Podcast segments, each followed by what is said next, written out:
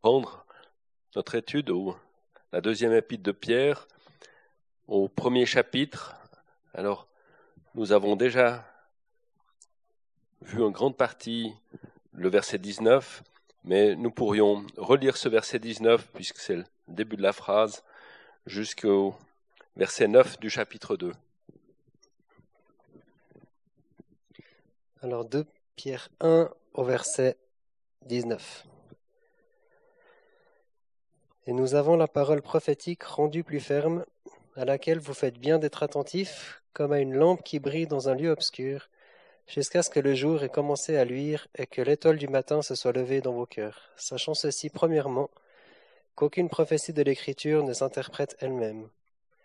Car la prophétie n'est jamais venue par la volonté de l'homme, mais de saints hommes de Dieu ont parlé, étant poussés par l'Esprit Saint. Or, il y a eu aussi de faux prophètes parmi le peuple, comme aussi il y aura parmi vous de faux docteurs qui introduiront furtivement des sectes de perdition, reniant aussi le Maître qui les a achetés, faisant venir sur eux-mêmes une prompte destruction, et plusieurs suivront leurs excès, et à cause d'eux la voix de la vérité sera blasphémée, et par cupidité ils feront trafic de vous avec des paroles artificieuses. Mais leur jugement, dès longtemps, ne demeure pas oisif, et leur destruction ne sommeille pas. Car si Dieu n'a pas épargné les anges qui ont péché, mais les ayant précipités dans l'abîme, les a livrés pour être gardés dans des chaînes d'obscurité pour le jugement. Et s'il n'a pas épargné l'ancien monde, mais a préservé Noé, lui, huitième prédicateur de justice, faisant venir le déluge sur un monde d'impies, et si, réduisant en cendres les villes de Sodome et de Gomorre, il les a condamnées par une totale subversion, les établissant pour être un exemple à ceux qui vivraient dans l'impiété. Et s'il a délivré le juste, Lot, accablé par la conduite débauchée de ces hommes pervers, car ce juste qui habitait parmi eux, les voyant et les entendant, tourmentait de jour en jour son âme juste à cause de leurs actions iniques. Le Seigneur s'est délivré de la tentation les hommes pieux et réservé les injustes pour le jour du jugement. Jusque-là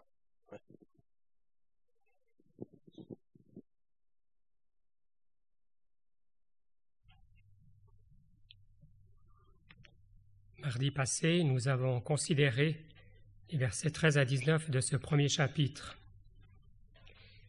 Au verset 13, l'apôtre veut réveiller les croyants auxquels il s'adresse et les exhorte à la vigilance, comme il l'a déjà fait dans la première épître. Il parle de sa tente, c'est-à-dire de son corps physique, qu'il devra déposer. Dans 2 Corinthiens 5, nous lisons que si cette tente est détruite, nous avons une maison éternelle dans les cieux. Dans le verset 15, nous voyons que ces épîtres seront le moyen de se rappeler de ces choses. Pierre ne parle pas de succession apostolique. Dans Acte 20, Paul, s'adressant aux anciens d'Éphèse avant de les quitter, les recommande à Dieu et à la parole de sa grâce. Les versets 16 à 18 nous présentent la scène de la transfiguration. Celle-ci est relatée dans les évangiles de Matthieu, Marc et Luc. Pierre, Jacques et Jean en ont été les témoins. Ils ont vu la majesté et la gloire future du Seigneur Jésus. Que nous puissions le contempler dans la gloire et nous nourrir de sa personne. Pierre a progressé dans son intelligence spirituelle. Dans les évangiles, on le voit proposer de faire trois tentes, une pour le Seigneur, une pour Moïse, une pour Élie. Ici, il ne voit que le Seigneur Jésus. Dans Hébreu 2, verset 9, nous voyons Jésus couronné de gloire et d'honneur. C'est cette gloire magnifique du verset 17 qui est en avant-goût de la gloire millénaire. Nous serons alors associés à lui dans la partie céleste du royaume. Il est le Fils bien-aimé du Père, le Fils de son amour. Plusieurs passages de l'Évangile de Jean nous en parlent. Cette voix venue du ciel au verset 18 rendait plus fermes les prophéties de l'Ancien Testament. Ces prophéties qui annoncent la venue en gloire du Seigneur Jésus pour établir son règne. La parole prophétique est cette lampe qui projette sa lumière sur la personne glorieuse du Seigneur Jésus, lui qui est cette étoile du matin, lui que nous attendons du ciel pour qu'il nous prenne auprès de lui. Apocalypse 1, verset 3 a été cité où nous lisons Bienheureux celui qui lit et ceux qui entendent les paroles de la prophétie et qui gardent les choses qui y sont écrites.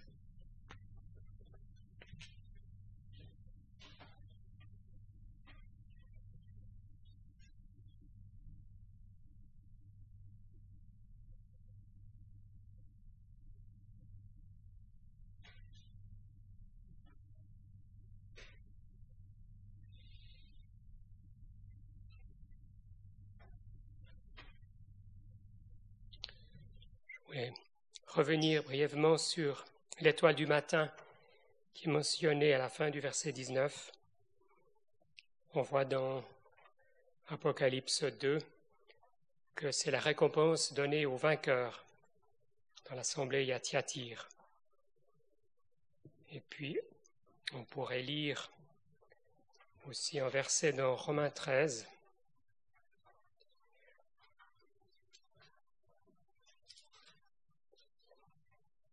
fin du verset 11.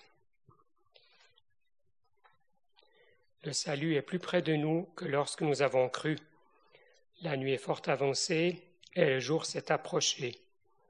Rejetons donc les œuvres des ténèbres et revêtons les armes de la lumière. Seul celui qui veille peut voir cette étoile du matin. Veillez en attendant le retour du Seigneur Jésus.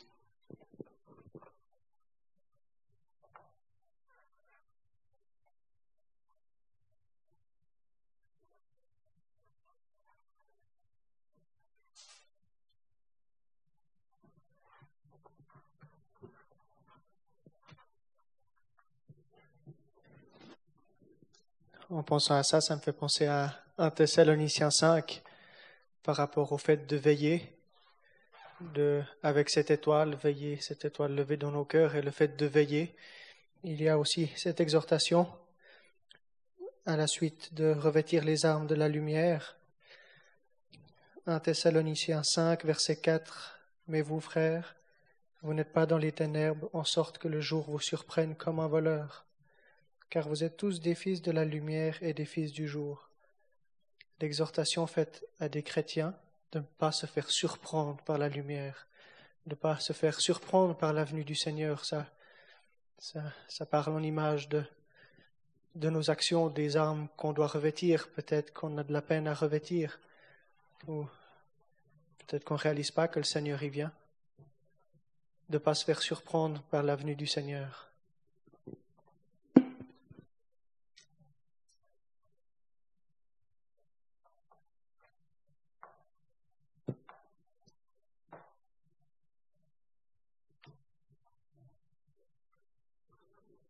Effectivement, ne pas se faire surprendre, c'est-à-dire réaliser que nous sommes dans un lieu obscur, dans la, la nuit, mais que le, matin vient, que, cette lumière est, au bout de la nuit et, et cette étoile est une, comment dire, un avant-goût, hein, en prémisse de la lumière que nous allons, que nous allons connaître. Et nous avons, et effectivement, de nos, actuellement, nous voyons bien, si nous regardons autour de nous, de toute manière, que ce soit sur tous les plans, nous semble vraiment, nous réalisons que nous sommes dans la nuit, mais nous avons à, lever les yeux et, à, voir cette, cette étoile qui luit au loin, comme un phare qui éclaire le rivage que l'on va atteindre.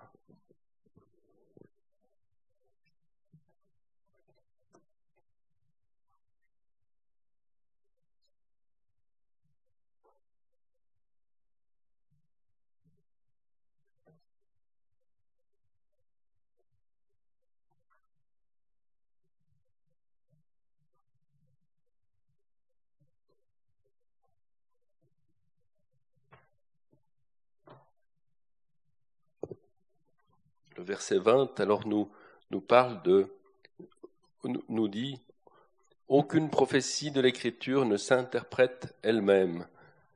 Semble que cela veut, dire que nous n'avons pas à, ce peut être un danger de, de prendre les, les prophéties séparément, les unes, les unes séparées des autres.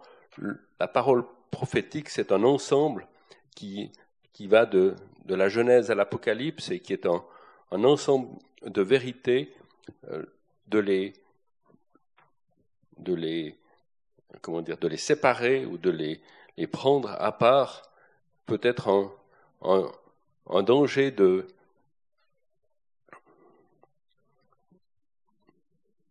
déjà euh, de fausses doctrines et, d'enseignements erronés que nous, dont nous avons, dont le danger nous est décrit déjà depuis le, le, début du chapitre 2.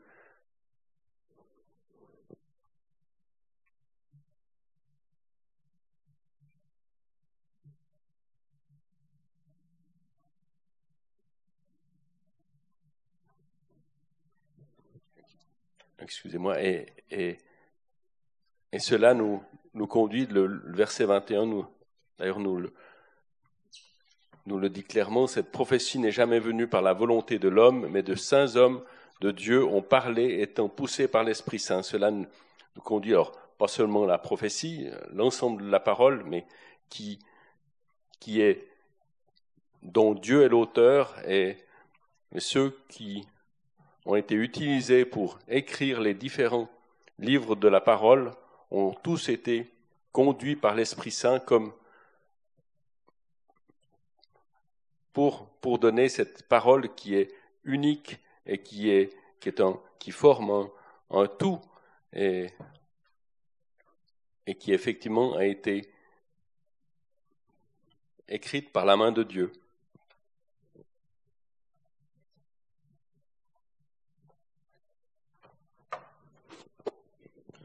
la petite note intéressante euh, par rapport à ce verset 20 qui nous dit né d'une interprétation particulière. Donc effectivement, c'est pour appuyer ce que dit Eric, ne pas isoler un verset ou un passage et puis baser là-dessus, euh, voilà, faire des doctrines qui, se basent uniquement sur euh, un verset, mais ils doivent être cohérents avec l'entier de la, Bible. On peut lire euh, aussi à ce propos un verset dans le psaume 19. Psaume 19 est au verset 9, au milieu du verset, Les jugements de l'Éternel sont la vérité, juste tous ensemble.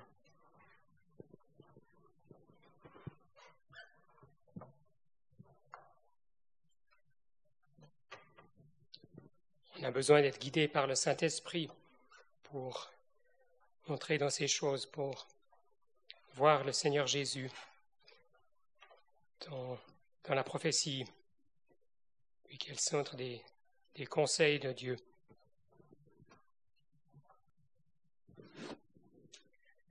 C'est quand même particulier. L'Éternel Dieu qui parle aux hommes et qui sous dictée ont écrit la parole de Dieu. On peut voir euh, avec Moïse et Aaron.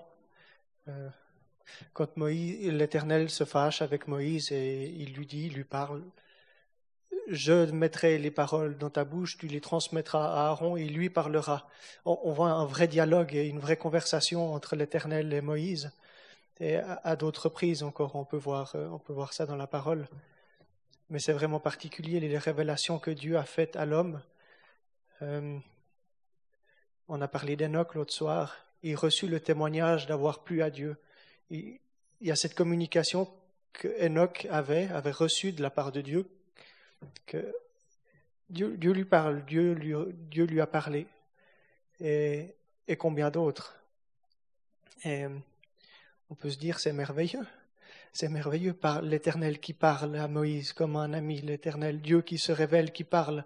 On peut voir aussi l'Esprit qui parle, qui enseigne, qui choisit. Et, et en fait, on a accès à ça aussi aujourd'hui avec la parole de Dieu qui est là dans nos mains.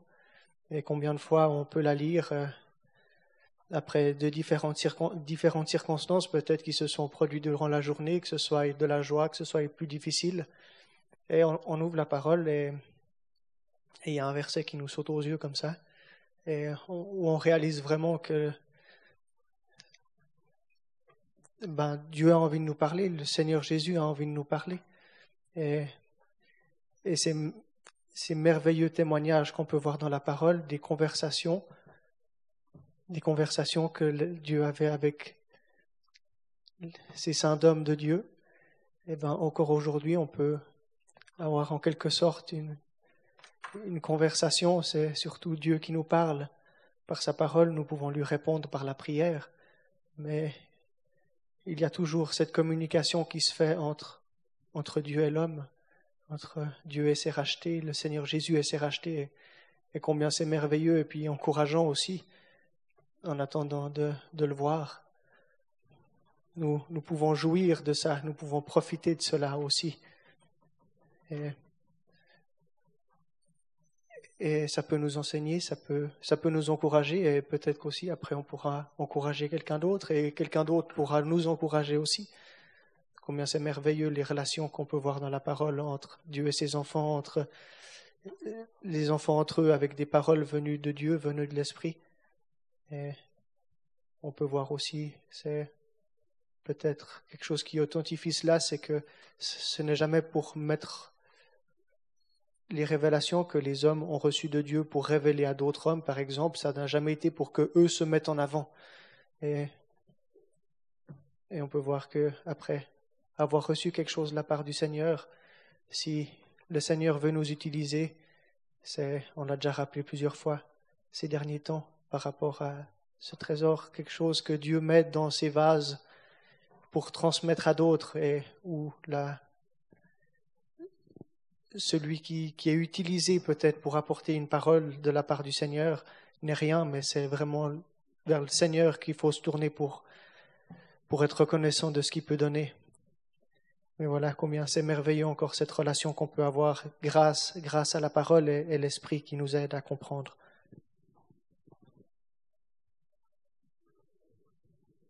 Ce, que tu dis, Timothée, c'est la réalisation de ce qu'on a dans, Hébreu 4, verset 12, de cette parole de Dieu qui est vivante, opérante, et plus pénétrante qu'aucune épée à deux tranchants atteignant jusqu'à la division de l'âme, de l'esprit, des jointures et des moelles, et qui, voilà, qui, utilisée avec, sous la dépendance de l'esprit de Dieu, est utile aussi pour convaincre et pour,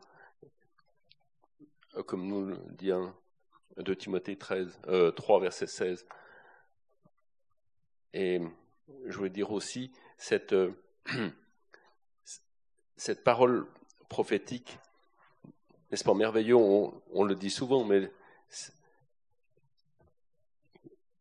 l'unité de la parole qui était écrite par des écrivains qui ne se connaissaient pas et qui ont vécu à des, à des périodes différentes qui ont vécu tout à fait autre chose, et il y a cette unité, et en particulier dans l'Ancien Testament, lorsque il nous est, parlé prophétiquement de la personne du Seigneur, quand on pense, il y a beaucoup de passages, mais on pense en particulier à Ésaïe 53, qui nous parle en particulier des, souffrances du Seigneur, des, des psaumes messianiques, du psaume 22, du psaume 69, qui ont été écrites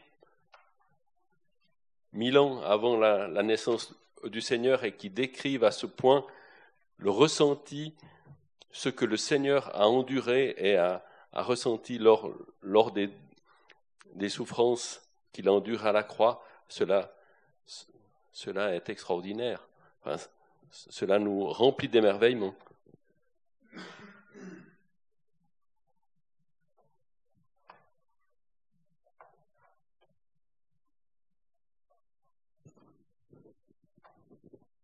Au verset 19, dans 2 Pierre, on a vu qu'on nous parlait, qu'il était parlé de l'étoile du matin, que l'étoile du matin se soit levée dans nos cœurs, dans vos cœurs. Et je faisais un parallèle avec une autre étoile qui est véritablement importante, et je ne sais pas si on peut véritablement faire ce parallèle, mais je pensais à celle de Matthieu, où les mages ont suivi l'étoile, c'est précisé de l'étoile de l'Orient. Je ne sais pas si l'Orient à ce moment-là c'était le, matin pour eux, mais je trouvais que c'était aussi une, une autre étoile véritablement importante pour nous, et particulièrement dans nos cœurs.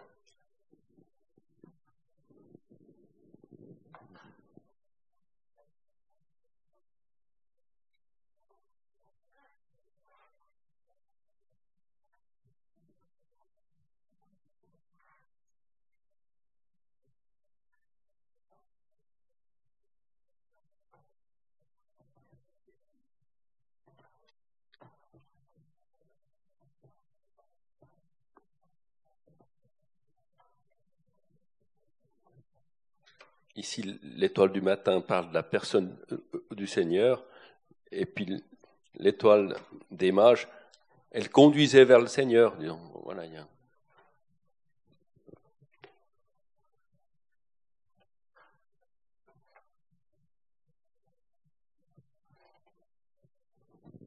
Simplement dire pour la prophétie quelque chose qui nous rassure, c'est de savoir que tout ce que Dieu a dit, cela s'accomplira. Pour Jérémie, il est juste dit qu'il veille sur sa parole pour l'exécuter. Au final, c'est notre sécurité de savoir que ce que Dieu a dit, cela s'exécutera. Alors pour nous, ce sera de merveilleuses. C'est des merveilleuses promesses qui sont devant nous. C'est un avenir pour les bienheureux. Mais aussi, il y aura ce jour alors du Seigneur qui va arriver où ça sera des jugements terribles.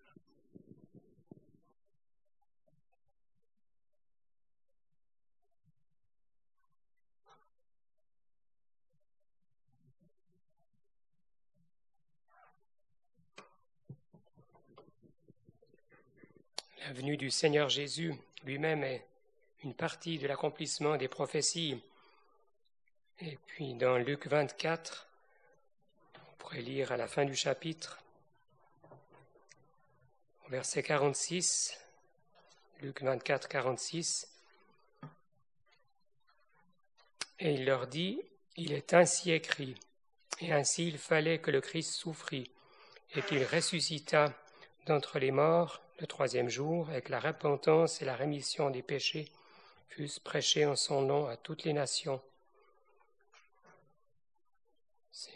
C'est magnifique comme euh, prophéties de l'Ancien Testament se sont accomplies à ce moment-là.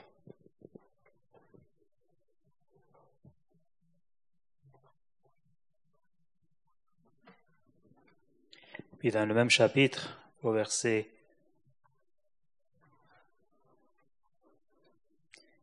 25, il peut dire aux disciples, aux gens sans intelligence et langue des cœurs, à croire toutes les choses que les prophètes ont dites. Et en commençant par Moïse et par tous les prophètes, il leur expliquait dans toutes les Écritures les choses qui les regardent. Oui, on, a bien pensé à Esaïe et puis les psaumes, mais depuis Moïse et toutes les Écritures, le Seigneur lui-même, il dit, toutes les Écritures, les choses qui lui regardent toutes les Écritures à ce moment-là, bien sûr, l'Ancien Testament. J'avais cité ce qui, ce qui, était le plus marquant, mais effectivement, ce n'est que, que quelques exemples.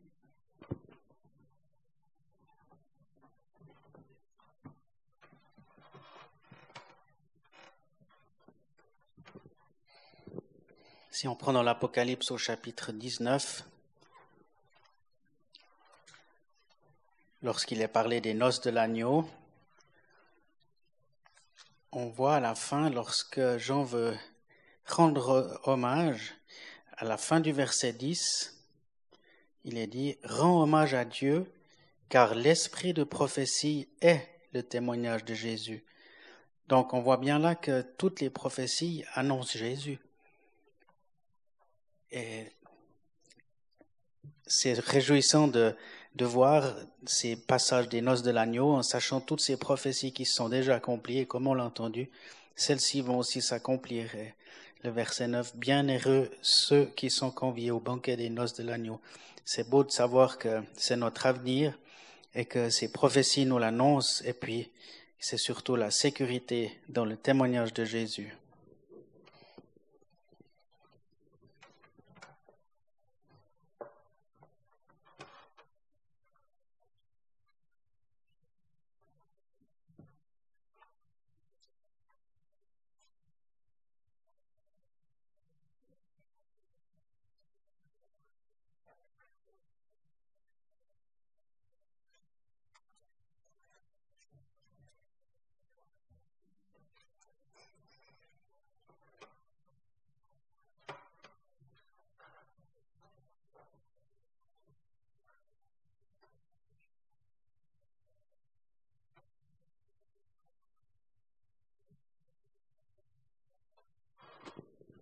Le Seigneur le dit lui-même en Matthieu 5 que tout ce qui est annoncé sera accompli. Matthieu 5, 18. Car en vérité, je vous dis, jusqu'à ce que le ciel et la terre passent, un seul iota ou un seul trait de lettre ne passera point de la loi, que tout ne soit accompli.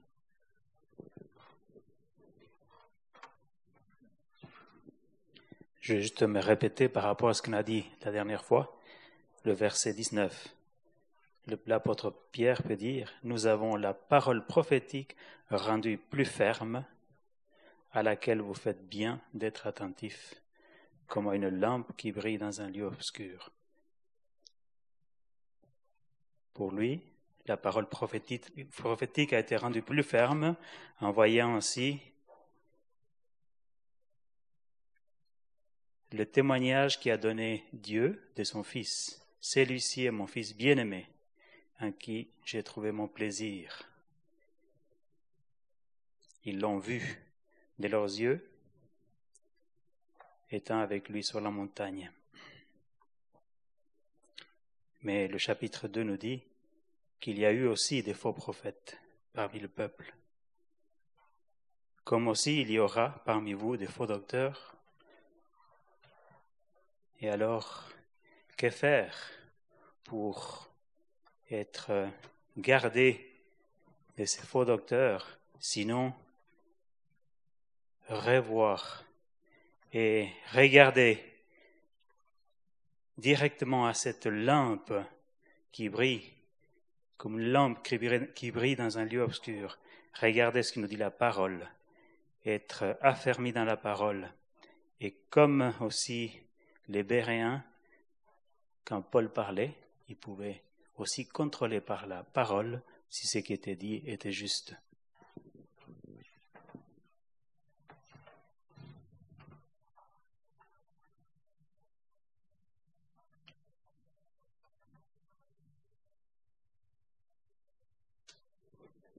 dire un,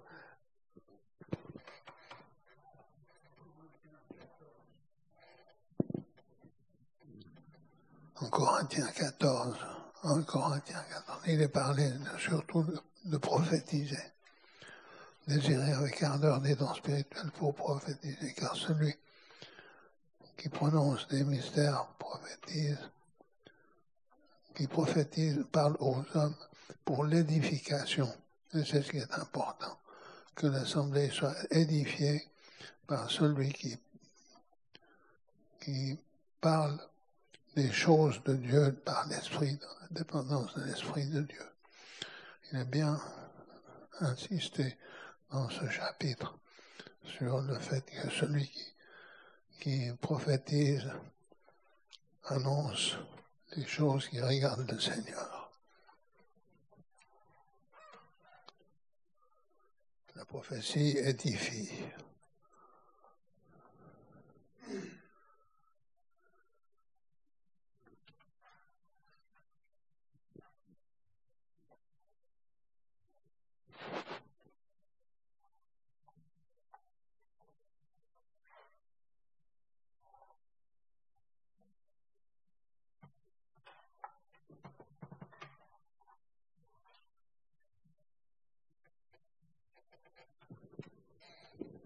Marcos, tu disais que Pierre a été rendu ferme parce qu'il a vu le Seigneur sur la montagne.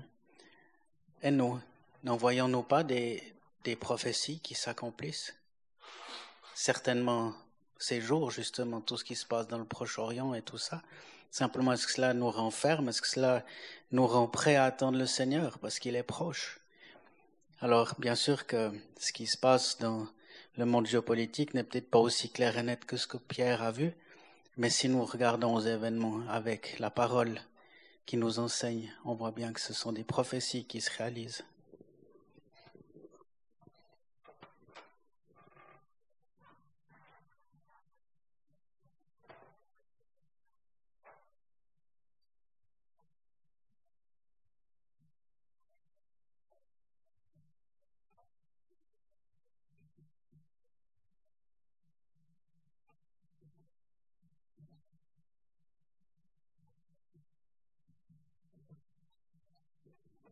Dans ces derniers versets de, ce premier chapitre, on peut voir en fait un, triple témoignage puisqu'on voit d'une part ce qu'on a vu au, donc, dans les versets 16 à 18, le Seigneur qui est la transfiguration, donc euh, sur la montagne, le témoignage de Dieu, celui-ci est mon fils bien-aimé. Il y a cette, cette parole prophétique, cette parole prophétique. Et puis enfin, la, troisième chose, cette étoile brillante du matin. Ces trois choses comme un, triple, témoignage.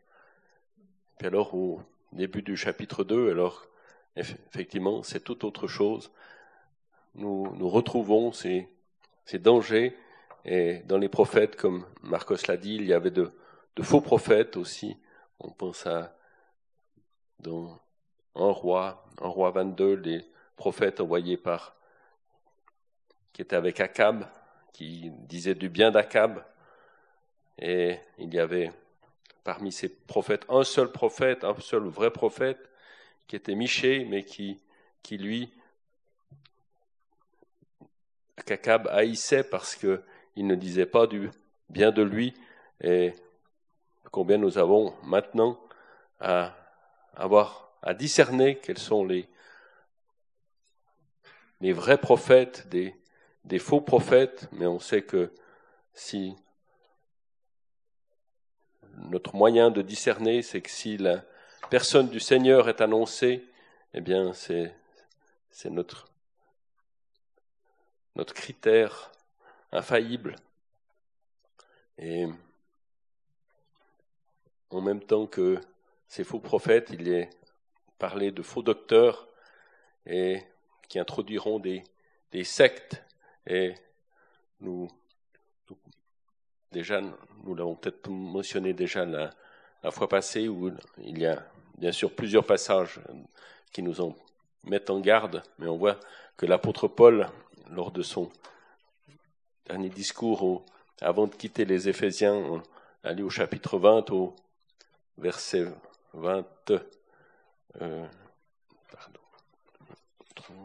30, euh, en acte, oui. Ouais, alors, acte 20, oui, effectivement. Acte 20, au verset 30, au verset 30, il dit, 29, il, il, met en garde les Éphésiens en disant qu'après son départ, il entrera parmi vous de, des loups redoutables qui n'épargneront pas le troupeau, et il se, il se lèvera d'entre vous-mêmes des hommes qui annonceront des doctrines perverses pour attirer des disciples après eux. Et c'est bien le, comment dire, ce qui, une, des caractéristiques de, de ces sectes et de ces doctrines perverses, c'est qu'elles n'amènent, elles ne conduisent pas au Seigneur, mais ces personnes veulent attirer des gens après eux-mêmes. Et il y a bien d'autres passages qui nous, qui nous mettent en garde.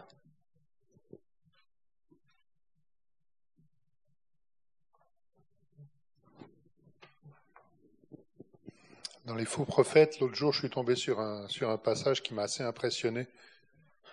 Dans 1 roi 13, il n'y a pas de nom, mais il y a quand même des citations de, de personnes.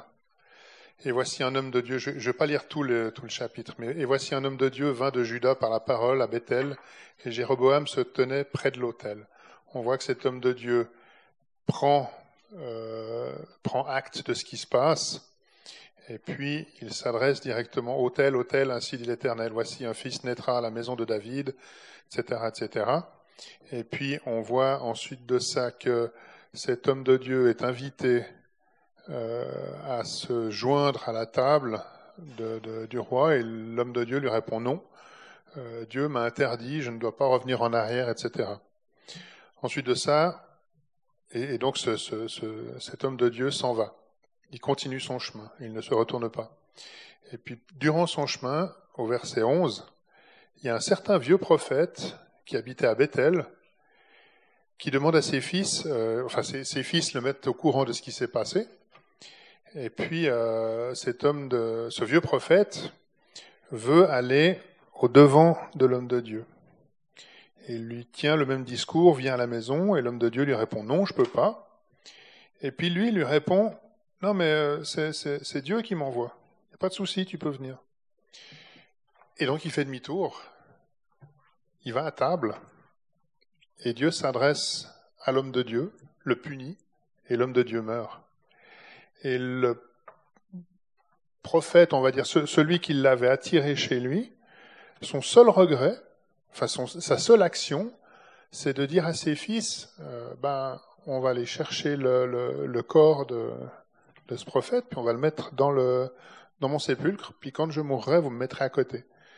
Et moi, ça m'a impressionné parce que l'homme de Dieu était convaincu, il a suivi son chemin, il s'est fait flouer par quelqu'un qui lui a dit Pas de problème, moi je suis aussi un homme de Dieu, tu peux venir chez moi. Il l'a cru. Et en fait, non. C'était pas bien. Donc, moi, ça m'a, interpellé parce que on doit véritablement euh, être lucide quant à ceux qui, comme on vient de le voir, les, les, faux docteurs, quant à ceux qui viendraient euh, la bouche pleine de versets, on lui ferait confiance et en fait, non, on doit être lucide qu'on peut avoir quelqu'un de pas bon en face de nous.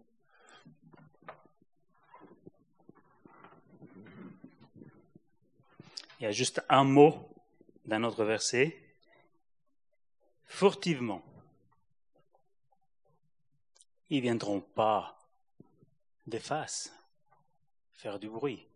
C'est furtivement. Ils introduiront des sectes. Et comme tu le dis bien, il faut bien être bien attentif.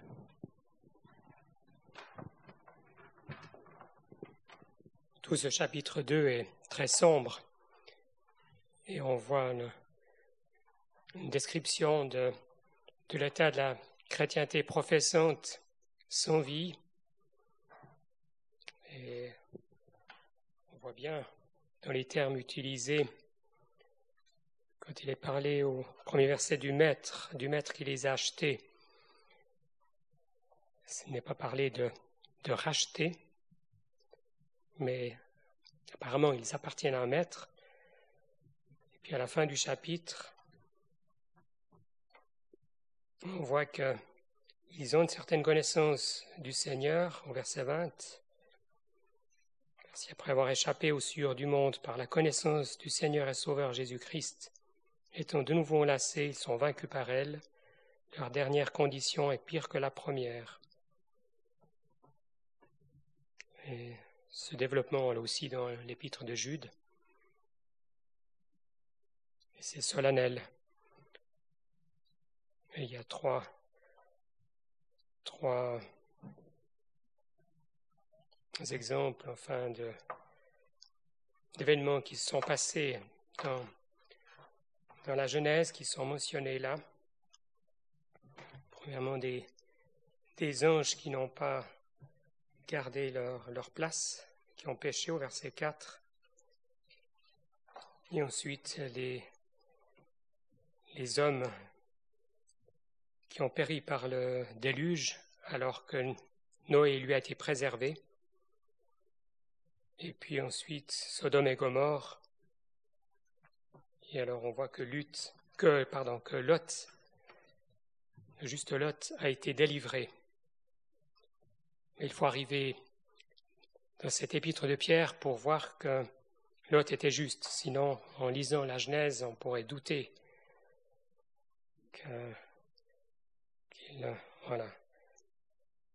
qu'il était sauvé.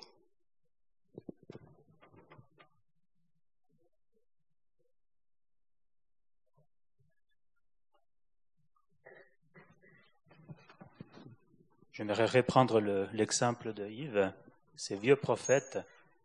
J'ai une petite note à côté d'un frère qui avait dit bien que c'est la chrétienté professante, les vieux prophètes. Elle nous attire. Elle veut qu'on aille vers elle. Allez, le communisme. On est tous avec Dieu. Tous les chemins mènent à Dieu. Mais on s'est fait prendre. Cet homme de Dieu s'est fait prendre, comme tu l'as dit. Et là aussi, on doit faire gaffe, un autre chemin à nous.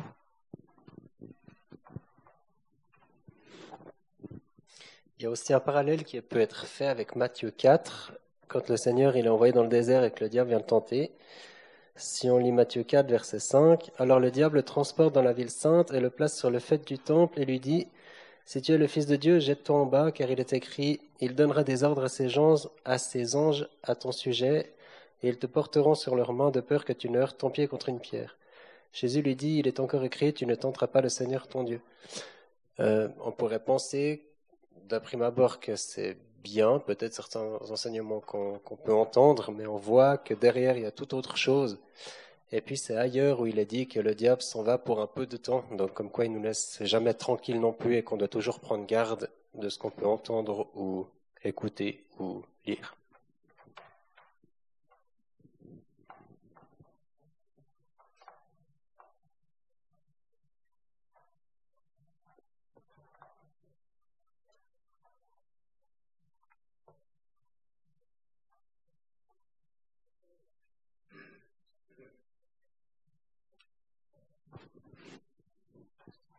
C'est pas les versets les plus encourageants, mais on a encore cet exemple en 2 Corinthiens 11, où la distinction est très difficile.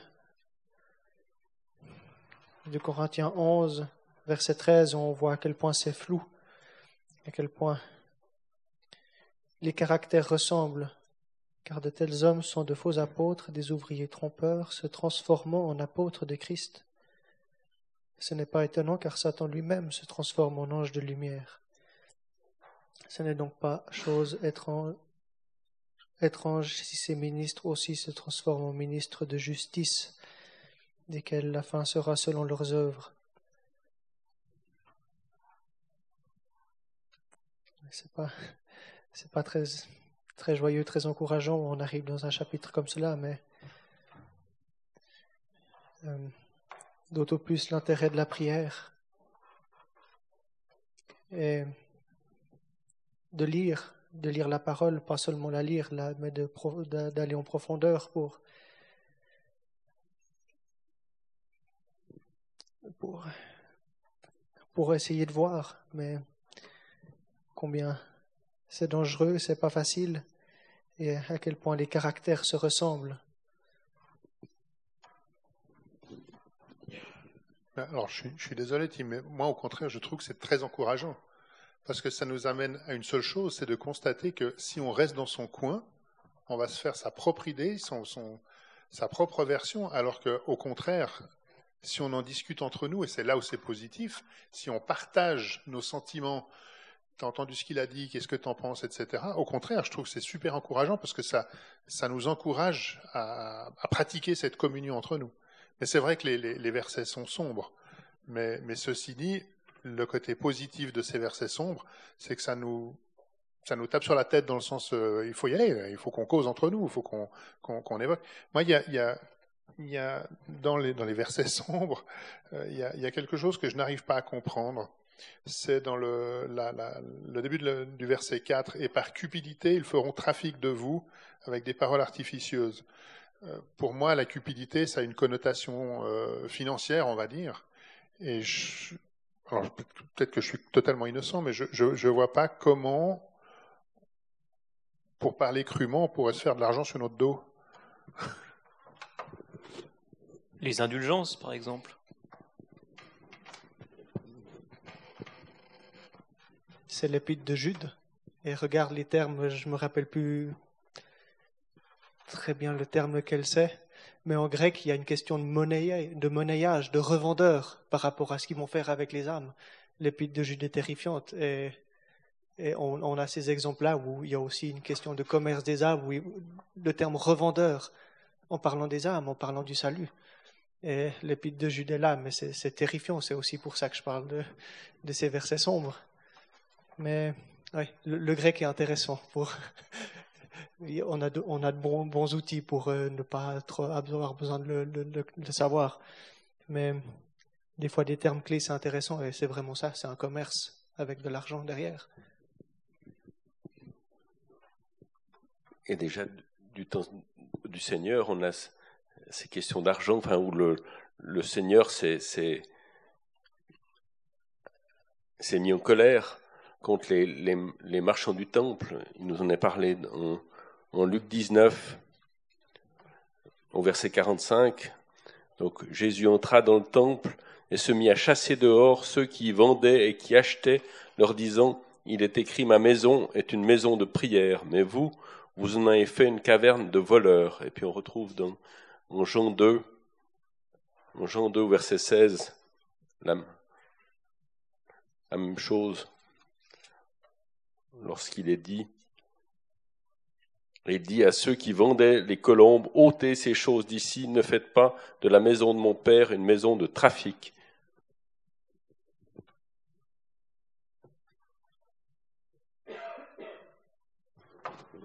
Et donc ces, commerçants dans le temple vendaient les, animaux pour les sacrifices. C'était euh, en liaison avec euh, le temple et les sacrifices qui devaient être faits, et c'était l'objet d'un commerce. Pour bien faire le parallèle. On peut peut-être penser aussi à des sectes, sans peut-être citer, mais des, voilà, des sectes où l'argent aussi est, important là, là-dedans, où il faut, euh, voilà, il faut payer hein, euh, aussi certains montants. Euh, et puis, un peu lié à ça, mais pour revenir aussi dans le même chapitre qu'a lu Timothée dans 2 Corinthiens 11, m'a fait penser par rapport à ces, justement, ces fausses doctrines. Et je crois que c'est bien d'insister sur le fait que ça peut être extrêmement subtil et faut pas se croire euh, trop fort ou disons euh, Dieu par son esprit peut nous éclairer mais c'est souvent extrêmement ténu, extrêmement subtil. Au début du chapitre de Corinthiens 11, peut-être depuis le verset 3, mais je crains que, en quelque manière, comme le serpent séduisit Ève par sa ruse, ainsi vos pensées ne soient corrompues et détournées de la simplicité quant au Christ. Car si celui qui vient prêche un autre Jésus que nous n'avons pas prêché, ou que vous receviez un esprit différent que vous n'avez pas reçu, ou un évangile différent que vous n'avez pas reçu, vous pourriez bien le supporter. Donc c'était un avertissement solennel que Paul donnait là aux, Corinthiens, parce qu'il sentait qu'ils pouvaient facilement se laisser entraîner et, nous aussi, et peut-être là pour être un peu plus clair de, de mon côté, quand je disais secte aussi, là un autre Jésus, un évangile différent, assez souvent ça sera, ça sera proche, euh, c'est ce qui pourra être enseigné. Et, là par exemple, par un autre Jésus, je vais peut-être citer euh, clairement les témoins de Jéhovah, euh, qui pourront dire un certain nombre de choses avec lesquelles on sera d'accord. Ils vont dire euh, euh, oui, Jésus, le Fils de Dieu, est mort pour euh, pour euh, moi, pour mes péchés, mais c'est un autre Jésus parce qu'ils n'entendent pas par là le, euh, comme Jésus comme étant Dieu, comme étant Dieu manifesté en chair. Et c'est juste pour illustrer, je me permets de citer, pour, pour illustrer la subtilité de, de certaines fausses doctrines. Et peut-être juste pour terminer, donc entre le, je vois un parallèle entre le début de notre chapitre 2, peut-être en entier, mais euh, entre ces fausses doctrines et puis souvent une mauvaise application du verset 20 du chapitre 1, qu'aucune, comme on l'a dit, qu'aucune prophétie de l'Écriture ne s'interprète elle-même, et souvent les fausses doctrines, elles viennent de, ça, elles viennent d'un verset ou d'une chose, d'une partie de la parole qui est appliquée mais sans euh, prendre l'ensemble. Et peut-être par rapport à, je, cite encore euh, par exemple par rapport à, la grâce, au salut par la grâce, eh bien certains vont insister, vont dire ah mais tu vois bien dans l'épître de Jacques, c'est dit euh, c'est pas seulement la grâce euh, qui sauve, il y a aussi les œuvres. Euh, mais voilà, il faut regarder dans, l'épître aux Romains, l'épître aux Éphésiens et plein d'autres passages qui nous montrent qu'on est justifié uniquement par par la grâce de Dieu, par la foi qui saisit cette grâce.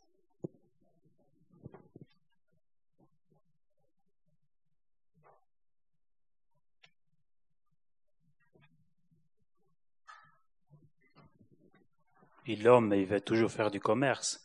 On le voit déjà dans les Actes des Apôtres, chapitre 8, quand euh, les apôtres ils imposaient les mains, puis le Saint-Esprit, les gens recevaient le Saint-Esprit, il y avait aussi c'est Simon qui,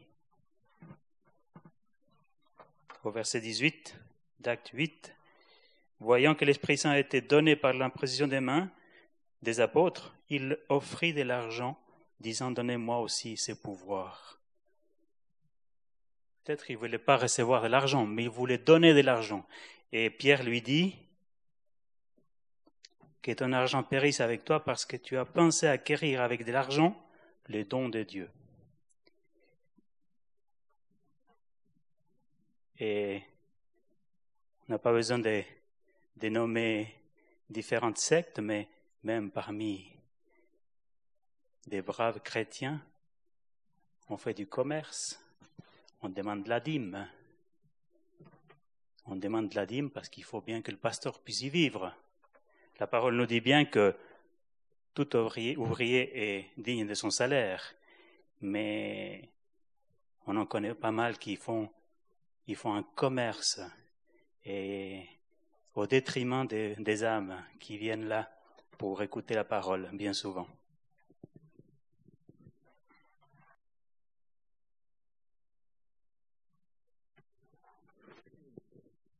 Cantique 229.